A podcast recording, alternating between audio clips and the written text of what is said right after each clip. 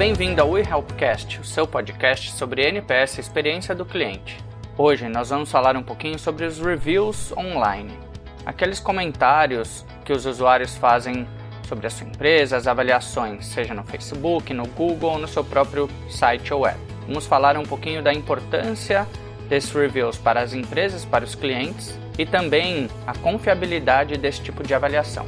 Meu nome é Rogério Aranda, sou o CEO da WeHelp. Vamos lá?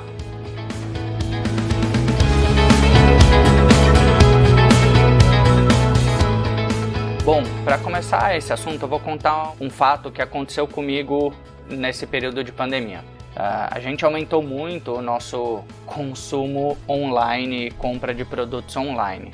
A gente comprou duas, nós fizemos duas compras pela Amazon de produtos e fomos surpreendidos na entrega com, com dois gift cards, um de cada produto. Pô, a princípio ficamos muito felizes, a gente gastou, sei lá, 10 dólares num produto e ganhamos um gift card de 20 dólares, 15 dólares, enfim, ou às vezes até do mesmo valor. Só que essa alegria durou muito pouco, porque eu percebi que para eu ganhar esse gift card eu deveria fazer uma avaliação da empresa. Pô, a princípio você pensa, não, mas custa você ir lá, ele está pedindo o seu feedback. Mas uh, veio com uma obrigatoriedade de eu dar, fazer uma avaliação 5 estrelas, ou seja, se eu não avaliasse positivamente o produto que eu comprei, eu não ganharia o gift card. Em resumo, eles comp estavam comprando avaliações 5 estrelas nesse caso. E o pior ainda, eu deveria ter que comprovar que a minha avaliação foi 5 estrelas. Então teria que mandar um e-mail é, com um print da tela de que eu fiz uma avaliação 5 estrelas para eu poder resgatar o meu gift card ou receber o produto no mesmo valor, enfim, que eles prometeram. E foi isso que, que motivou esse podcast, enfim, eu falar um pouco sobre esse assunto. Bom, vamos lá. É, eu sou contra os reviews, as avaliações dos, dos usuários, muito pelo contrário. Primeiro, essa avaliação é muito importante para o consumidor final, que porque ajuda na escolha. No momento que você tem cada vez mais escolhas, porque o mundo online te permite fazer de tudo, escolher qualquer empresa de qualquer lugar do mundo, saber conhecer a experiência dos clientes anteriores daquela empresa te ajuda a tomar uma decisão. É, falando agora como consumidor, esse tipo de avaliação é super importante. Ah, e eu uso isso tanto que para fazer as minhas compras eu leio os, os reviews, os comentários. Para as empresas, agora olhando pelo lado do empresário, essas avaliações são fundamentais também. Porque além delas trazerem feedback sobre a entrega dele, os produtos, serviço ou a experiência que o cliente teve com aquela empresa, ela ajuda a, a validar a empresa para o mercado. Então funciona como um selo de garantia. Fala, pô, muitos clientes avaliaram, muitos clientes compraram, muitos clientes tiveram experiências legais e, pô, então chancela aquela empresa, dá um, uma garantia, né? Bom, já sabemos a importância disso e aí vamos falar um pouquinho sobre a confiabilidade. Até então, eu confiava muito nos comentários, eu já fiz comentários positivos, eu gosto de avaliar, enfim. E eu lembro que o TripAdvisor, há um bastante tempo atrás, fez uma campanha porque para receber cada vez mais reviews sinceros, porque é isso que fazia a empresa. Então, quando você lê um, um review de um cliente no TripAdvisor, você pode confiar, porque a empresa fez um, um movimento há bastante tempo atrás de inibir comentários pagos. Porque os hotéis faziam isso, hotéis, restaurantes é, compravam reviews positivos.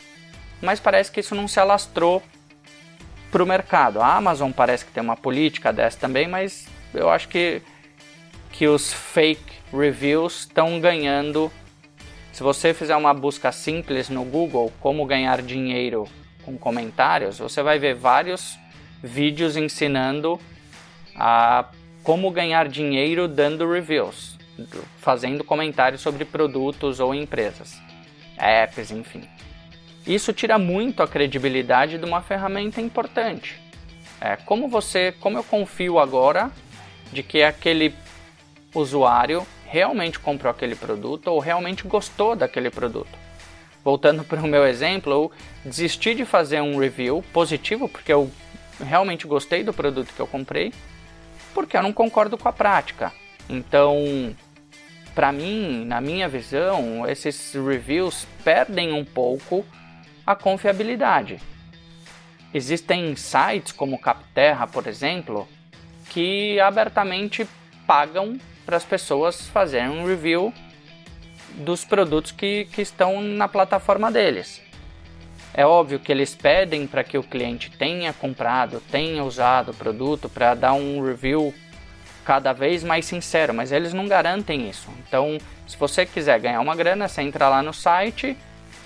Inclusive, um vídeo que eu vi, ele até fala: pô, pesquisa no Google para você ter uma ideia e dar um, um, feedback parecido com que a, com que a maioria fala, para parecer o mais verídico possível e seus, seu comentário ser aprovado e você receber o seu bônus por avaliar.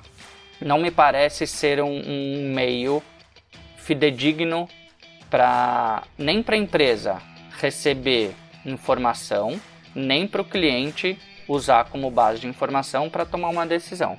E aí vem o terceiro ponto que eu queria falar, que é por que, que as empresas é, buscam os reviews. Então vamos lá, se o meu objetivo como empresário, como empresa, é ter uma avaliação, usar os reviews, os comentários como forma de aprendizado, uma avaliação da minha empresa para eu corrigir falhas, enfim, e ter um feedback sincero do que eu estou oferecendo, talvez essa não seja a melhor ferramenta. Primeiro, porque sempre que é um feedback não solicitado, ou a pessoa, a pessoa tem que ativamente entrar e fazer uma avaliação, mesmo que você mande um push, enfim, um, um pedido, uh, normalmente esse tipo de avaliação vem com viés, um viés negativo. Ou seja, normalmente as pessoas que, que têm problemas são mais suscetíveis a responder. A não ser que você recompense dando alguma coisa para a pessoa que dá uma avaliação positiva. E aí descredita tudo que eu falei antes. Então, não me parece um bom, uma boa ferramenta para você buscar feedback de seus clientes. Uh, ah, Para isso a gente tem outras ferramentas, CSAT, NPS, diversas plataformas que funcionam melhor para extrair esse tipo de informação uh, dos clientes. Se o objetivo é ter uma, uma chancela, uma validação uh, da sua empresa nas redes sociais, aí o poder econômico fala mais alto. Então, empresas que têm mais dinheiro para investir na, na busca de avaliações positivas tendem a ter avaliações melhores. Se, é, se a sua empresa é pequena, tem, não tem dinheiro para investir em, em marketing, enfim, ou nesse tipo de coisa, muito provavelmente você vai ter menos avaliações, avaliações é, mais reais, obviamente, mas talvez não necessariamente você consiga impactar ou ter o que você quer de ter uma avaliação 4,5, 5 estrelas, porque você está dependendo única e exclusivamente da avaliação sincera dos seus colaboradores, dos seus clientes. Para mim, o que fica de toda essa experiência que eu vivi é que os reviews, por mais que eles estão crescendo, por mais que eles estão ganhando importância, eu não sei se vai aparecer mais um escândalo como o do TripAdvisor, que, que perdeu muito valor de mercado quando surgiu o caso dos, da compra de, de avaliações, uh, mas para mim, consumidor, perdeu completamente a credibilidade. Eu vou buscar outras fontes de informação quando eu precisar decidir entre uma empresa e outra ou entre um produto e outro, porque ficou claro que existem diversas estratégias na compra de avaliações positivas. Isso não quer dizer que você não possa recompensar seu cliente por ter respondido uma pesquisa, que pode ser positiva. Então, recompensar depois da avaliação, ótimo, bacana, super legal e eu acho que funciona. Agora, prometer uma recompensa por um tipo de avaliação não me parece ser uma prática legal. Para mim, desacredita todo o processo. Espero que você tenha gostado do nosso podcast. Se você puder, compartilhe, siga as nossas redes sociais na sua plataforma favorita. Um forte abraço e até o próximo episódio do We Helpcast.